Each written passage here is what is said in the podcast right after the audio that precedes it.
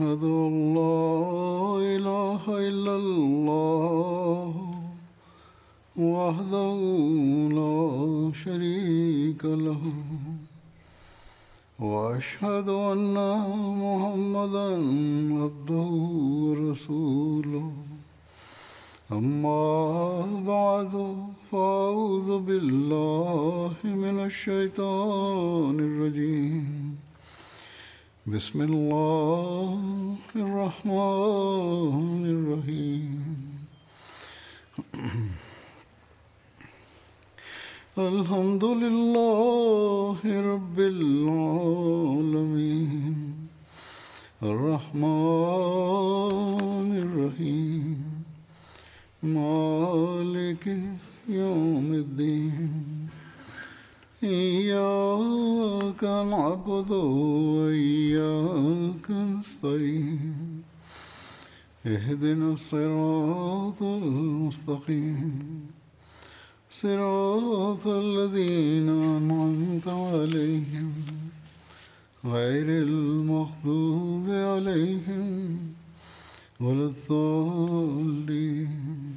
À partir d'aujourd'hui débute la Jalsa Salana de Kadian et la Jalsa Salana se tient également dans certains pays d'Afrique.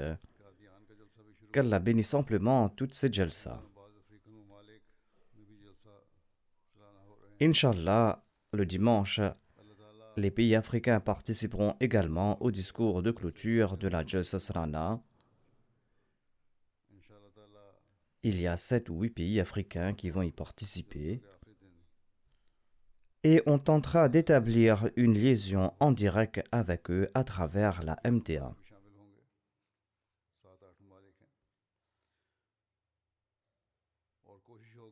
En tout cas, étant donné que les membres se sont réunis dans ces différents pays et ils écoutent ce sermon avec une attention particulière, j'ai pensé qu'il serait très à propos de présenter les buts de l'avènement du Messie premier Islam dans les paroles même du Messie premier Islam et de présenter aussi l'objectif de la Jamaat du Messie premier Islam et d'autres conseils dans les paroles du Messie premier Islam. En effet, nombre de nouveaux convertis et des Ahmadis de la nouvelle génération participeront également à ces Jalsa. Ils n'ont peut-être pas reçu ces conseils dans les paroles mêmes du Messie premier l'Islam. Il est important que ces nouveaux venus et ces nouvelles générations en prennent conscience afin qu'ils grandissent dans leur foi, dans leur conviction, dans leur sincérité et leur loyauté durant ces jours en particulier et qu'ils progressent aussi dans ces domaines afin qu'ils puissent demander l'aide d'Allah pour saisir le but de l'avènement du Messie premier l'Islam et afin qu'ils puissent aussi prendre conscience de leurs responsabilités.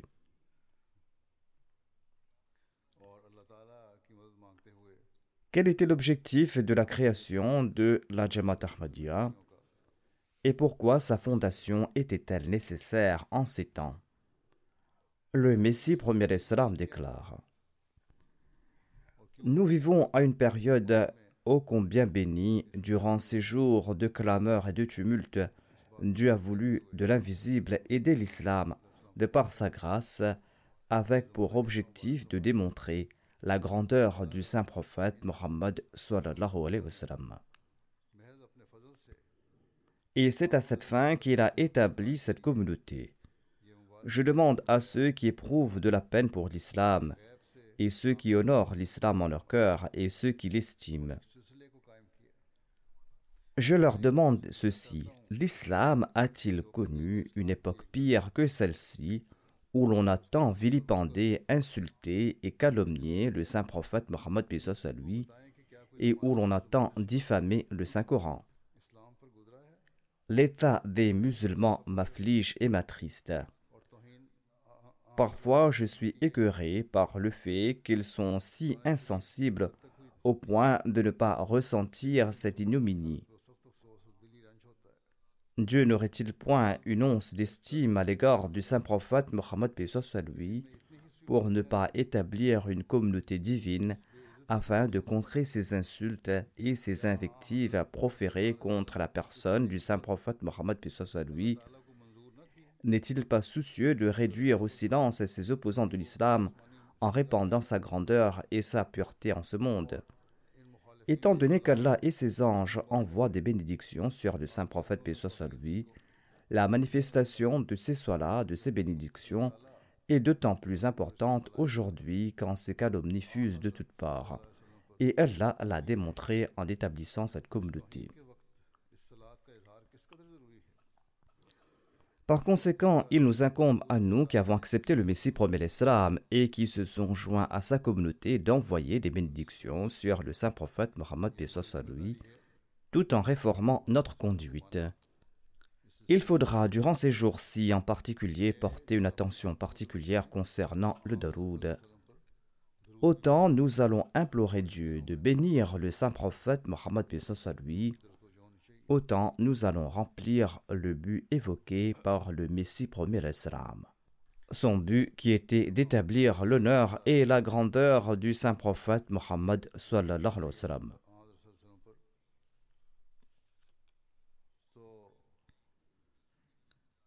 Le Messie premier l'Islam explique en ces termes le but de son avènement. Il déclare J'ai été suscité pour restaurer la majesté perdue du saint prophète Mohammed à lui et pour présenter au monde les vérités du Saint-Coran. Toutes ces œuvres sont en pleine réalisation, mais ceux qui ont les yeux bandés ne peuvent pas le voir. Or, cette communauté est manifeste et resplendit à l'instar du soleil, et tant de gens sont témoins de ces signes que s'ils étaient rassemblés en un seul endroit, leur nombre dépasserait de loin la taille de la plus grande armée d'aucun roi. Les Jalsa qui se tiennent aujourd'hui dans différents pays et la participation de ces milliers d'Ahmadis sont autant de signes en faveur du Messie premier l'Islam. Le Messie premier l'Islam déclare Il existe tant d'exemples de signes de la véracité de cette communauté qu'il n'est pas facile de tous les décrire. Étant donné que l'islam a été outrancièrement insulté, Allah a montré la grandeur de cette communauté proportionnellement à cette insulte.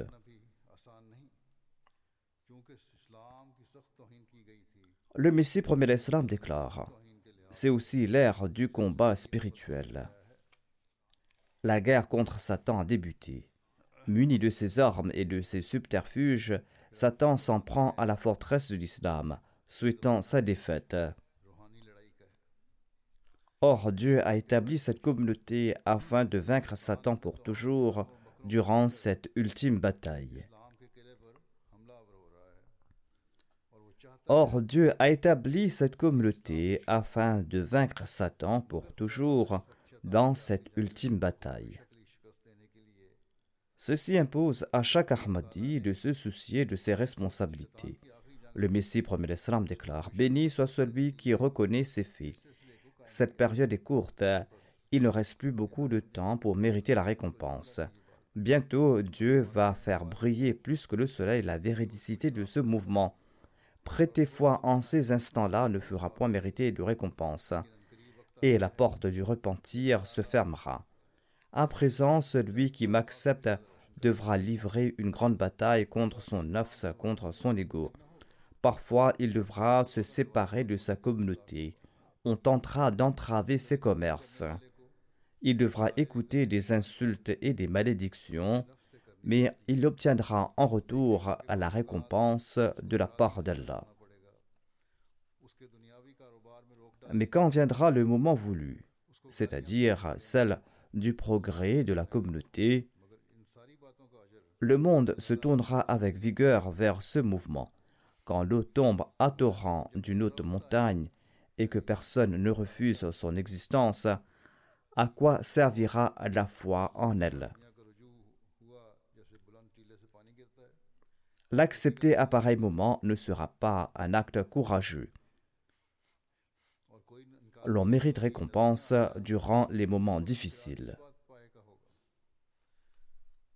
En acceptant le saint prophète Mohammed lui, Abu Bakr avait certes abandonné sa position de chef à la Mecque. Or, Allah lui a accordé le royaume du monde en retour. Omar a lui aussi embrassé le saint prophète paix sur lui et il a placé son embarcation à l'eau sans se soucier des conséquences. Allah l'a-t-il privé de la moindre récompense? Certainement non. Celui qui entreprend le moindre effort pour la cause de Dieu mérite sa récompense avant de quitter ce monde. L'effort est l'unique condition requise par Dieu. Selon un hadith, Allah court vers celui qui marche dans sa direction. La foi exige d'accepter l'effet de l'invisible. Celui qui voit le croissant lunaire de la première nuit possède une vue perçante, mais pas celui qui voit la pleine lune et qui annonce partout qu'il a vu la pleine lune. Celui-là sera traité de fou par tout le monde, étant donné que la lune est visible pour tout le monde. Chanceuses sont ces personnes qui acceptent le Messie promis l'Islam aujourd'hui et qui, subissant l'hostilité des autres, méritent ainsi l'amour divin. Ensuite, le Messie promet l'Islam explique qu'il ne suffit pas de l'accepter. L'objectif en acceptant est d'apporter en soi des changements purs et de marcher sur la voie du monothéisme parfait. Et c'est là que l'on va mériter davantage de faveurs divines. Le Messie promet l'Islam déclare Allah promet d'ouvrir les voies de la direction et du savoir à celui qui, en toute sincérité et avec de bonnes intentions, cherche la voie qui mène à lui en accord à la loi qu'il a énoncée dans le verset suivant, verset dans lequel il est dit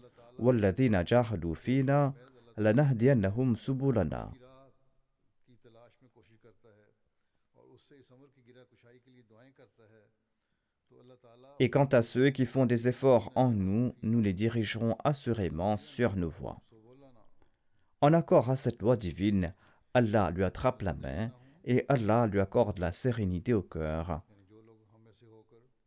Mais si le cœur regorge de noirceur et la langue est rétive aux supplications, et qu'on possède une foi ternie par le polythéisme et l'innovation, à quoi servira pareille supplication et pareille requête?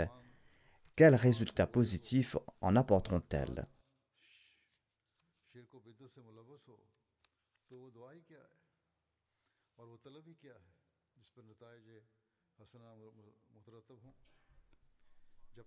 Tant qu'on n'implore pas Dieu avec un cœur pur et sincère en fermant toutes les mauvaises voies et les portes d'espoir, on n'obtiendra pas l'aide et le soutien de Dieu. Quand on se prosterne devant le seuil de Dieu et qu'on l'implore, on va attirer l'aide et la miséricorde de Dieu. Dieu scrute les recoins de son cœur depuis le ciel et s'il y découvre la moindre trace de noirceur, de polythéisme et d'innovation, il va rejeter toutes ses prières. S'il constate que son cœur est exempt de tout motif égoïste et de ténèbres, il lui ouvre les portes de la miséricorde et le prend sous son ombre et prend en charge sa subsistance. Le Messie promet l'Islam déclare Allah a établi cette communauté de sa main mais beaucoup viennent vers moi avec des desseins personnels. S'ils atteignent leur objectif, ils sont satisfaits, sinon plus de religion, plus de foi. Certains prêtent allégeance avec d'autres motifs. Le Messie Islam explique Les motifs égoïstes sont actes de polythéisme. Ils recouvrent le cœur d'un voile. Le serment d'allégeance et leur pierre d'achoppement.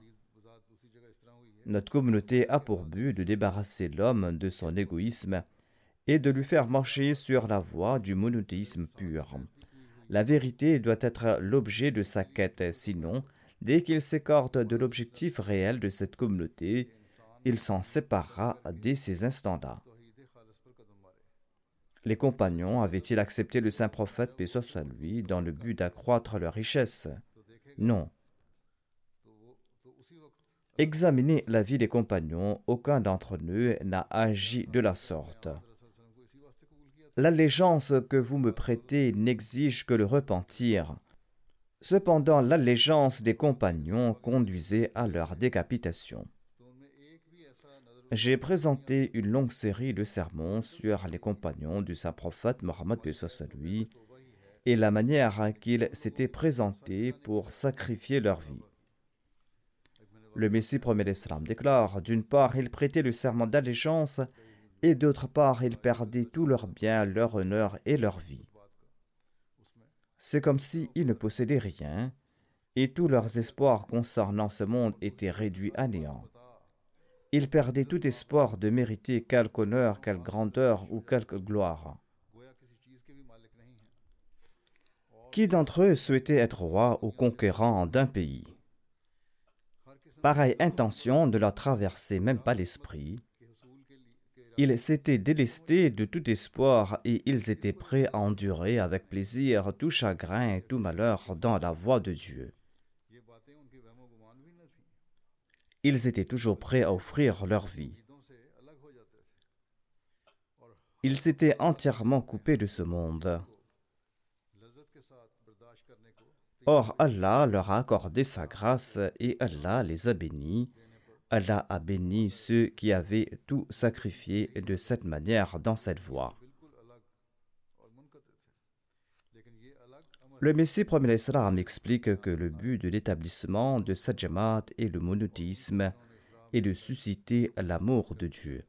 Le Messie premier Islam déclare que signifie aimer Dieu il s'agit d'accorder priorité à l'agrément d'Allah sur ses parents, sur sa femme, sur ses enfants et sur soi-même et sur toute autre chose. En bref, cela signifie accorder priorité au plaisir de Dieu sur tout. Le Saint-Coran affirme en effet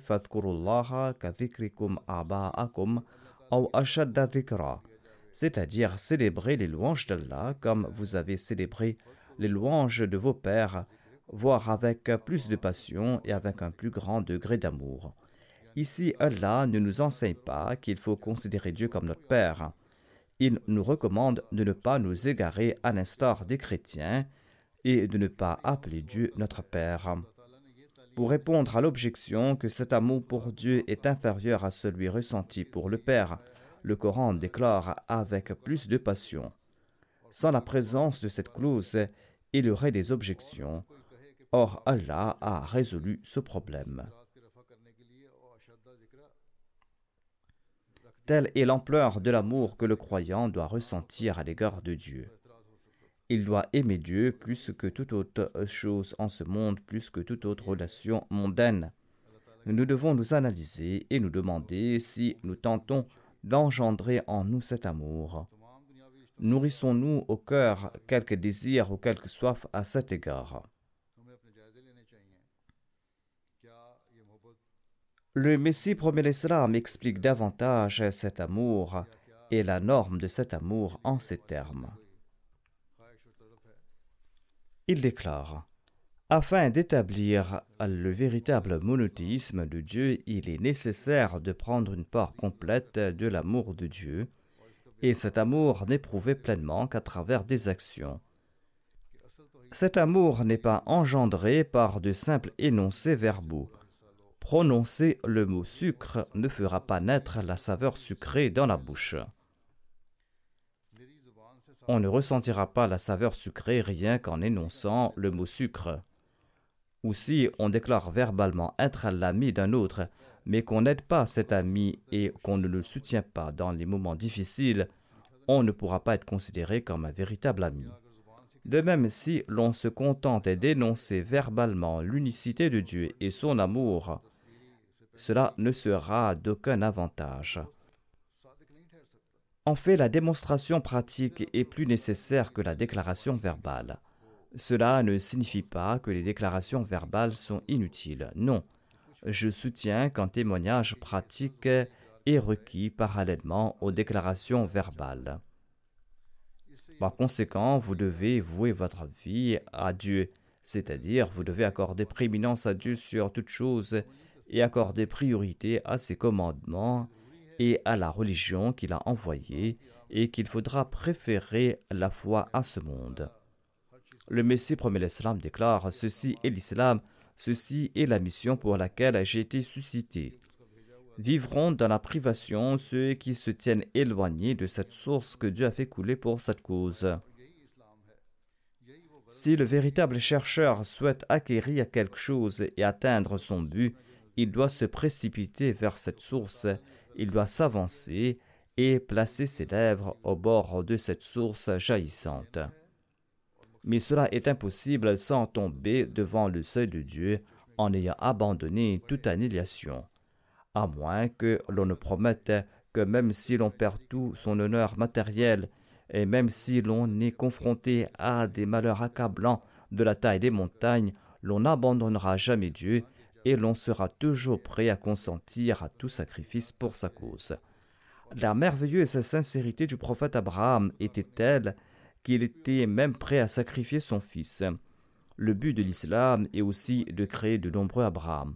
Efforcez-vous de devenir un Abraham. Je vous le dis en vérité, N'adorez pas les saints, mais devenez vous-même des saints. N'adorez pas ces guides spirituels, mais devenez-en vous-même. Empruntez ces chemins, sans aucun doute ils sont étroits.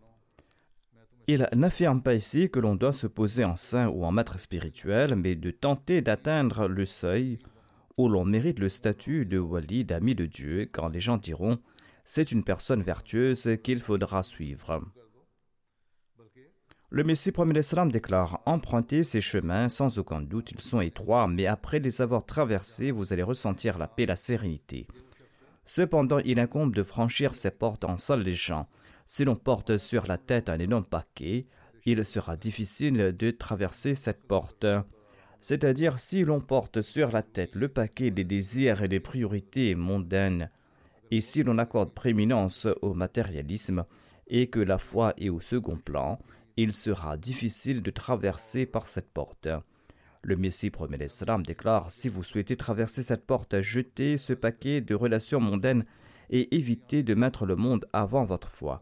Notre communauté désire plaire à Dieu, elle doit donc jeter ce paquet. Sachez très bien que si vous n'êtes pas loyaux et sincères, vous serez déclaré menteur et vous ne serez pas considéré vertueux aux yeux d'Allah. Celui qui adopte la voie de la traîtrise au lieu de la loyauté sera détruit avant même ses ennemis.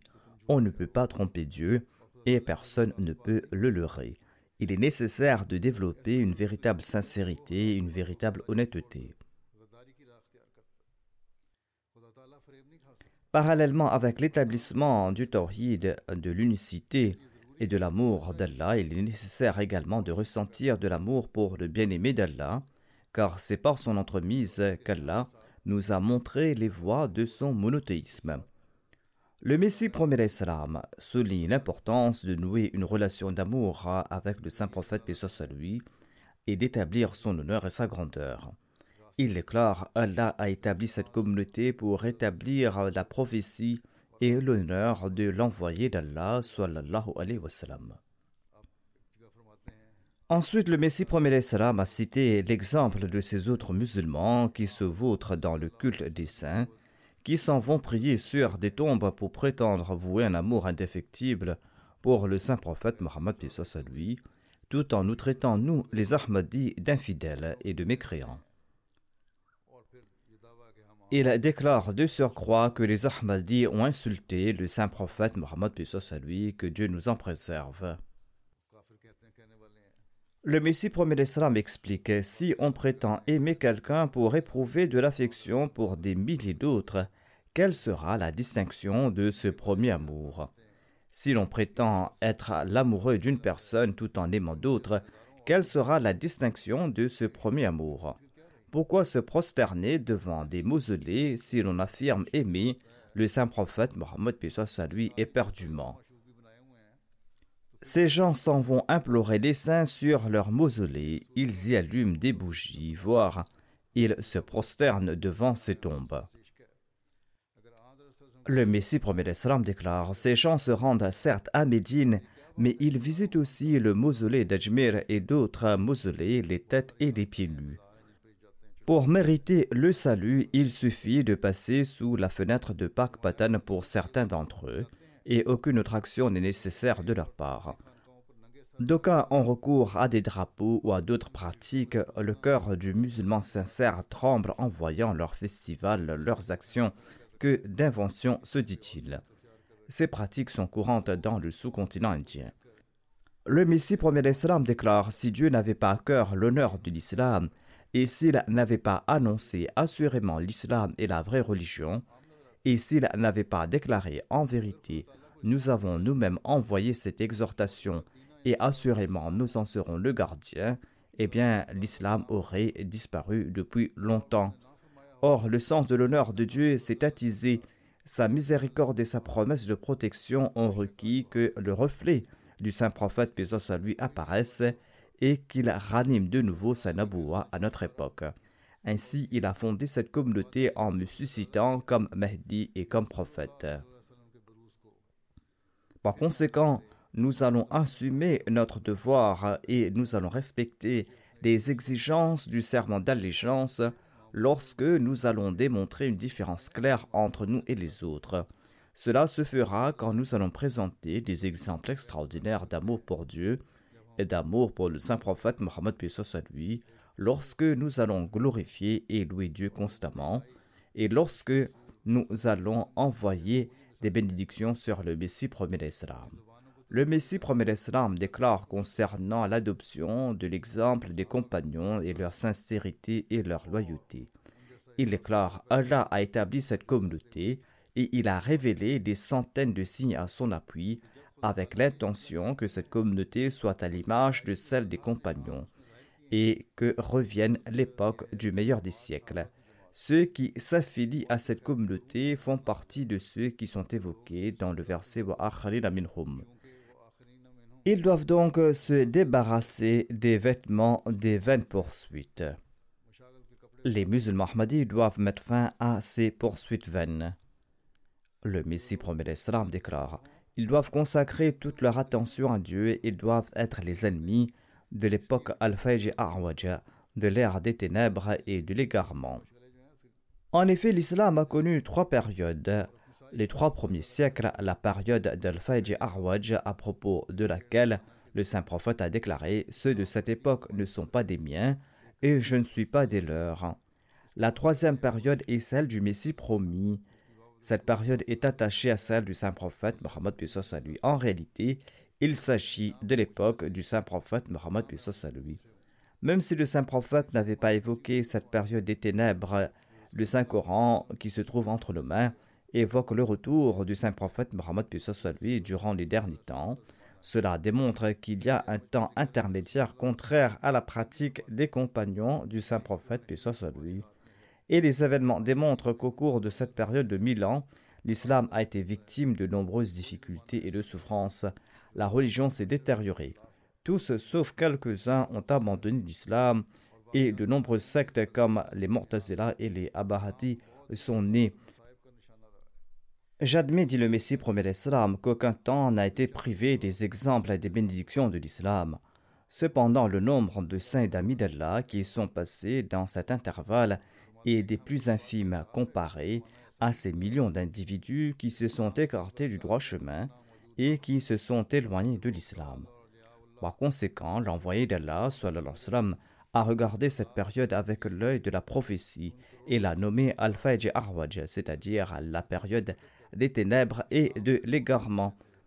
Or, à présent, Allah a l'intention de créer un autre groupe de nombreuses personnes qui sera appelé le groupe des compagnons.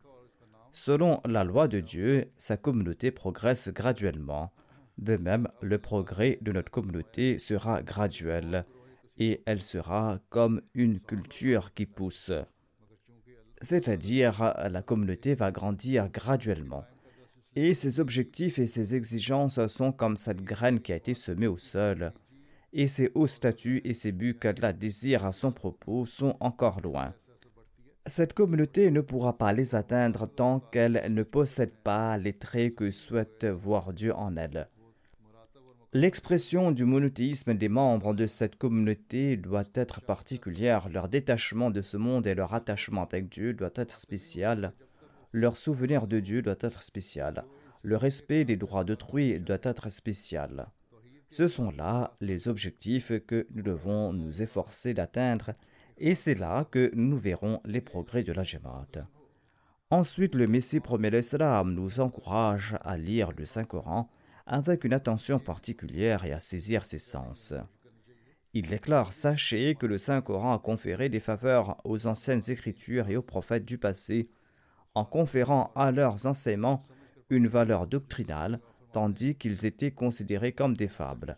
Je vous le dis en vérité, personne ne méritera le salut grâce à ces fables, à moins qu'il ne lise le Saint-Coran, car assurément, le Saint-Coran est une parole décisive et le Saint-Coran n'est pas un vain discours, comme l'énoncent les versets suivants Innahu faslun wa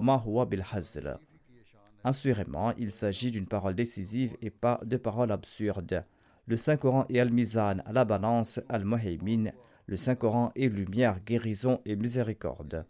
Ceux qui lisent le Coran et qui le considèrent comme un livre de contes n'ont pas lu le Coran, mais ils l'ont profané. Pourquoi nos adversaires sont-ils si hostiles contre nous? Parce que nous souhaitons démontrer que le Saint-Coran est lumière absolue, sagesse et savoir, tout comme l'a démontré Dieu. Or, ses adversaires souhaitent borner le Saint-Coran à un simple conte. Nous ne pouvons pas endurer cela. Dieu nous a révélé de par sa grâce que le Saint-Coran est un livre vivant et lumineux. Pourquoi donc devons-nous nous soucier de leur opposition?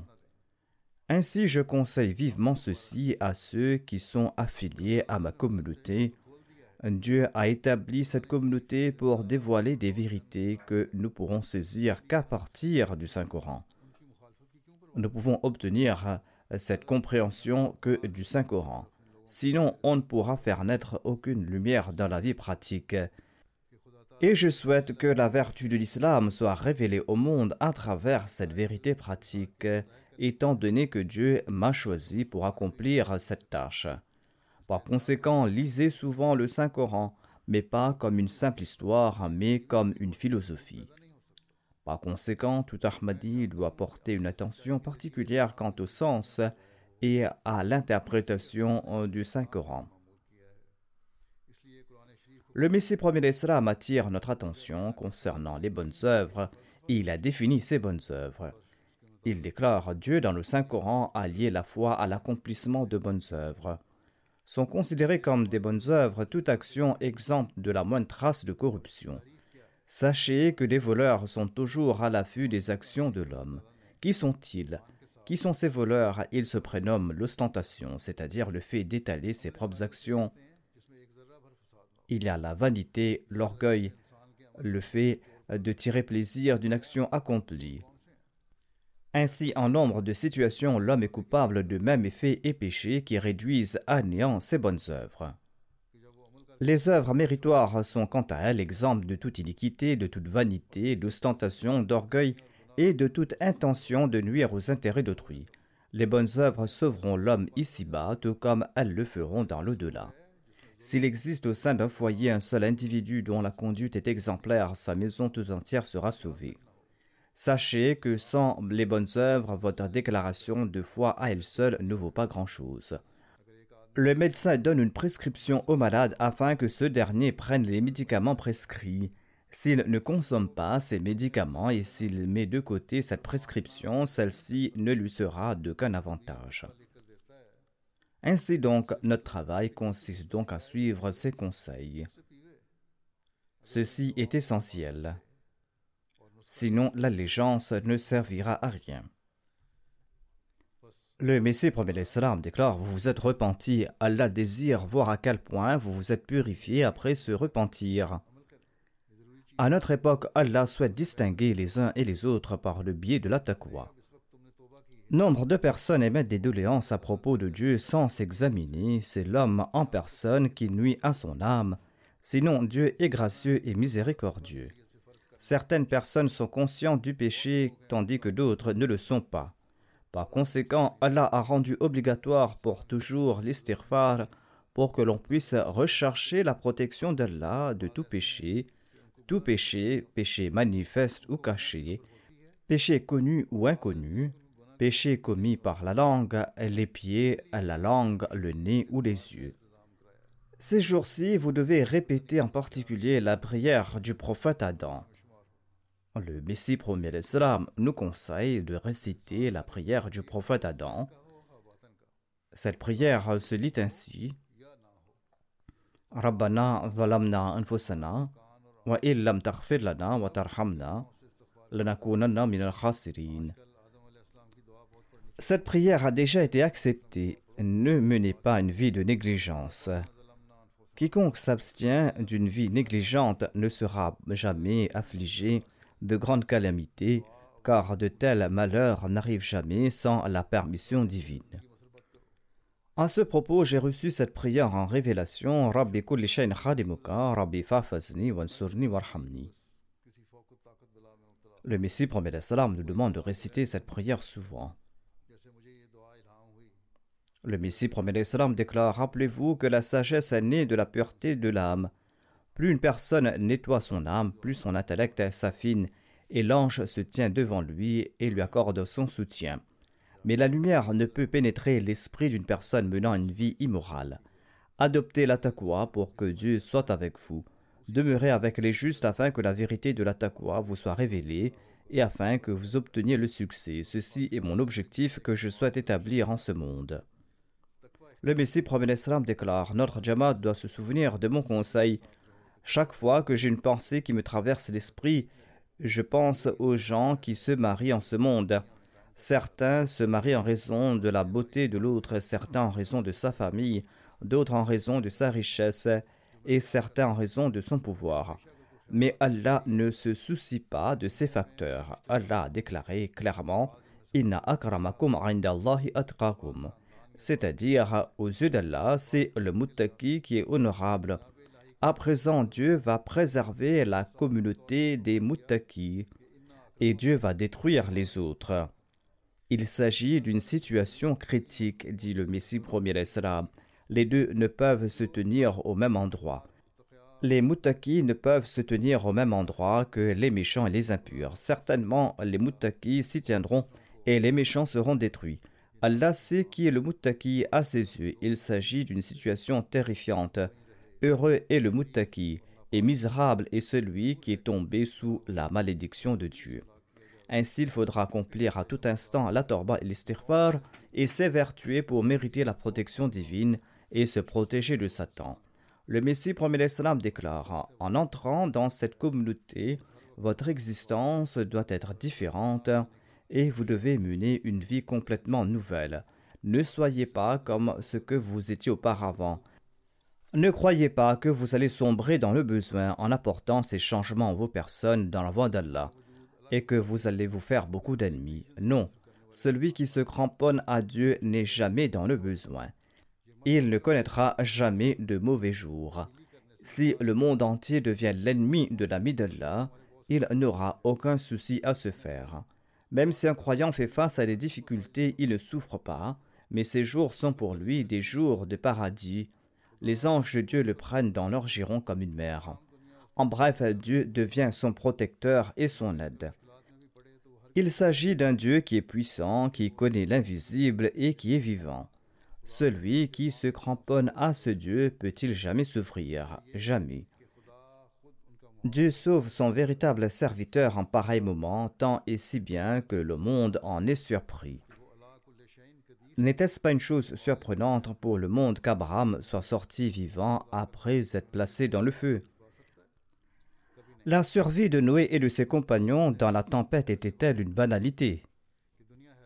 Il existe d'innombrables précédents de ce genre et à cette époque, Dieu a montré les actes de sa puissance. Regardez-moi, on m'a accusé de meurtre. Un docteur et un prêtre étaient mon accusateur. Les Orias et les musulmans l'ont soutenu. Et à la fin, c'est le décret de Dieu qui s'est accompli, c'est-à-dire j'ai été reconnu innocent. Allah a quitté le Messie premier l'Islam honorablement. Qu'Allah nous accorde la capacité de conformer nos vies aux conseils et aux souhaits du Messie premier l'Islam et que nous soyons de ceux qui apportent un pur changement dans nos vies. Durant ces jours de la Jalsa Salana de Kadian, à Kadian et là où se tient la Jalsa Salana ailleurs dans le monde, tous les participants doivent consacrer leur temps à des prières spéciales. Ils doivent prier pour qu'Allah nous accorde la capacité de respecter notre serment d'allégeance. De même, tout Ahmadi du monde entier doit se demander si nous avons atteint le niveau requis du Messie premier Islam ou si nous sommes à la hauteur de ses attentes concernant sa communauté. S'il n'en est pas ainsi, eh bien nous devons toujours lutter et nous devons prier en ce sens, car Allah nous accorde la possibilité d'agir en ce sens. À présent, je vais mentionner quelques personnes qui sont décédées récemment. La dépouille d'un des défunts est présente. Il s'agit de Fazal Ahmad Dogar Sahib, qui était un membre du personnel de la Jamia Ahmadiyya du Royaume-Uni. Il était le fils de Chaudi Alladeta Sahib et il est décédé le 21 décembre à l'âge de 75 ans. Le défunt était un moussi. Il laisse dans le deuil sa femme Ousma Faisal Sahiba, quatre fils et trois filles. Il est arrivé au Royaume-Uni en 1992. Il travaillait à son compte. Ensuite, en 1999, il a dédié sa vie et il s'est présenté à feu le quatrième calife. Le calife a accepté son waqf et le défunt a pu servir personnellement feu le quatrième calife durant une longue période. Après cela, moi-même, je l'ai affecté à la Jamia Ahmadiyya du Royaume-Uni. Il exerçait différentes fonctions là-bas. Ensuite, il a été nommé responsable de la bibliothèque et il a occupé ce poste jusqu'à sa mort. Et il a joué un rôle très important dans la préparation de la bibliothèque de la Jamia Ahmadiyya du Royaume-Uni il a numérisé et conservé toutes les éditions de la Revue des religions publiées à l'époque du Messie premier d'Islam. Il a également numérisé l'édition originale euh, du recueil Rouhani Hazain et il en a fait des copies.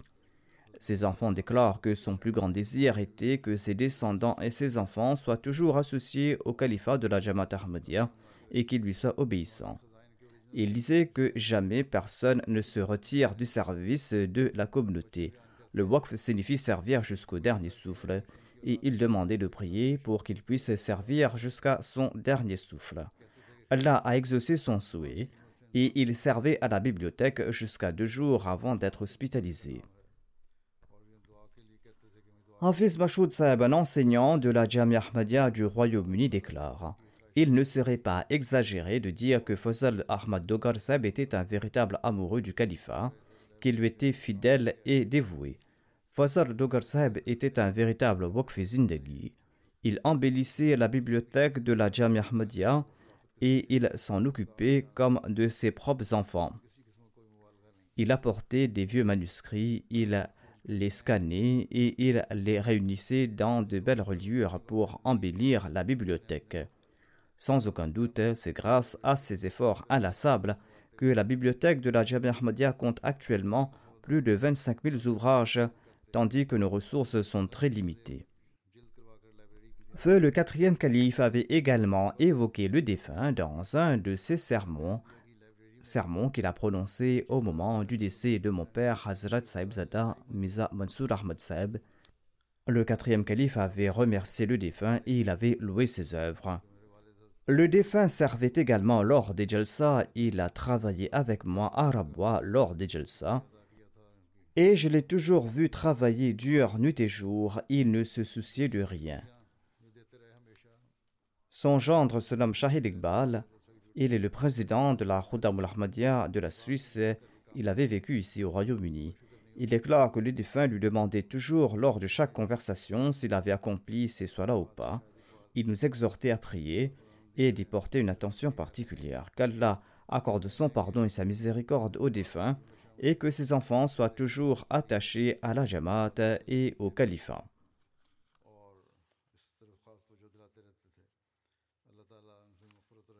Le deuxième défunt dont la dépouille est absente se nomme Malik Mansour Ahmad Omar Saheb.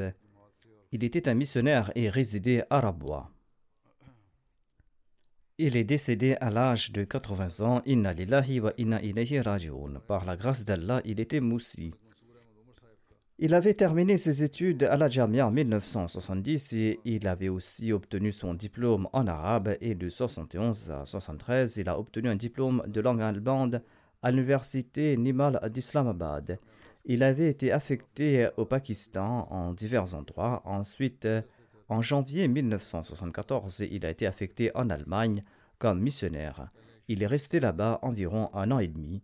Ensuite, il est revenu, il a été nommé à différents endroits au Pakistan. Ensuite, en octobre 1983, il a été de nouveau envoyé en Allemagne, où il a exercé les fonctions d'émir et de missionnaire en charge jusqu'en 1986. Pendant ce temps, il a également enseigné la langue allemande aux demandeurs d'asile et il les a aidés. Il a servi dans le département matrimonial de la communauté. Il a enseigné l'allemand à la Jamia de Rabwa il a mené une vie de Waqf Zindagi pendant environ 46 ans. Une de ses filles, Faiza Raïs, est l'épouse d'Anis Raïs Saheb, qui est le missionnaire en charge du Japon. Sabah Zafar Malik, un de ses fils, est aussi missionnaire. Il a aussi d'autres enfants. Qu'Allah lui accorde son pardon et sa miséricorde. Le troisième défunt se nomme Issa Joseph Saheb à de la Gambie. Sa prière funéraire se fera en l'absence de sa dépouille. Il est décédé en décembre à l'âge de 161 ans. Le missionnaire et émir adjoint de la Gambie écrit ceci Le défunt était un missionnaire très accompli. Il n'avait pas été formé à la Jamia, mais il était toujours prêt à travailler comme un soldat de la Jamaat et il se disait un humble soldat de l'armée du Messie premier l'Islam. Et il était toujours prêt à exécuter tout ordre de la Jamaat. Durant les et d'autres programmes de la Jamaat, il était toujours avec les membres de sa Jamaat et il répondait à leurs questions et les formait. Il disait qu'il enviait les sacrifices des Ahmadis pakistanais et il priait toujours pour eux et il les respectait. Le défunt avait un attachement particulier pour le califat. Il avait l'habitude d'écrire des lettres pour des prières, et quand il obtenait des réponses du calife, il les mentionnait avec beaucoup d'amour et d'affection.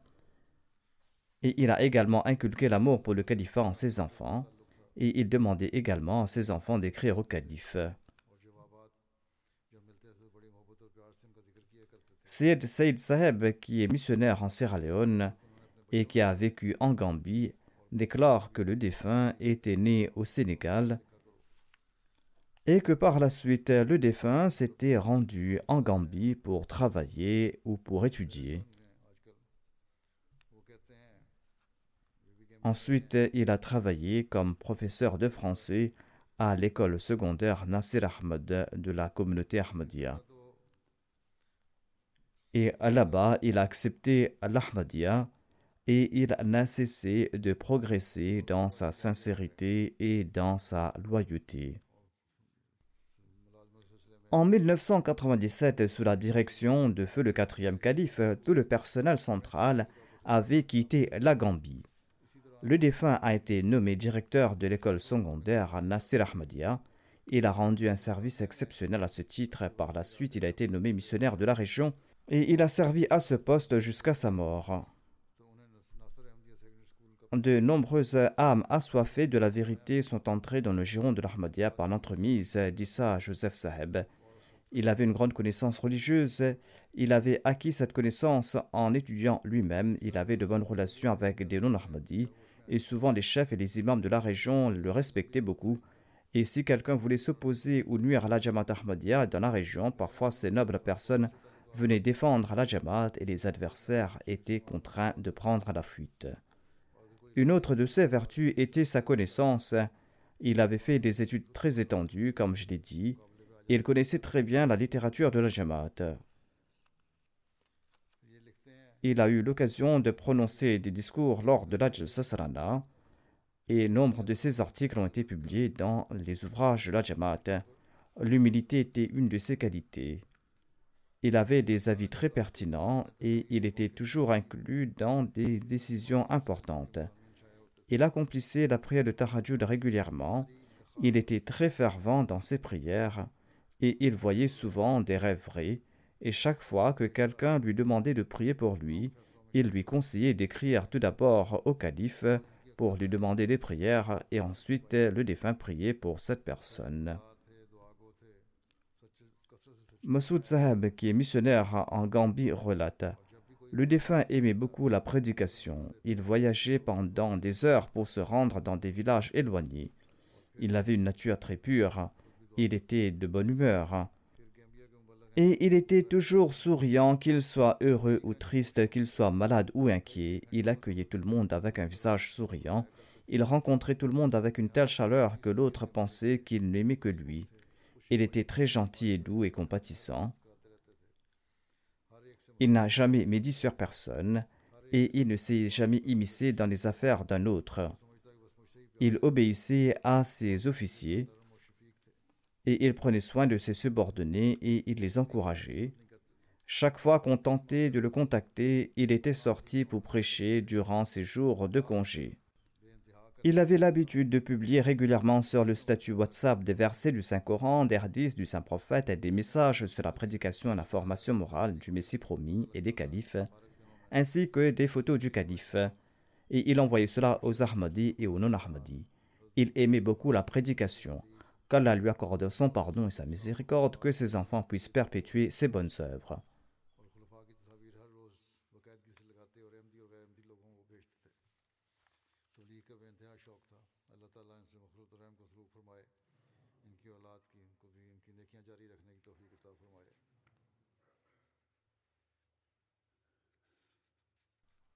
Comme je l'ai dit, je vais diriger les prières funéraires des défunts après la prière du vendredi.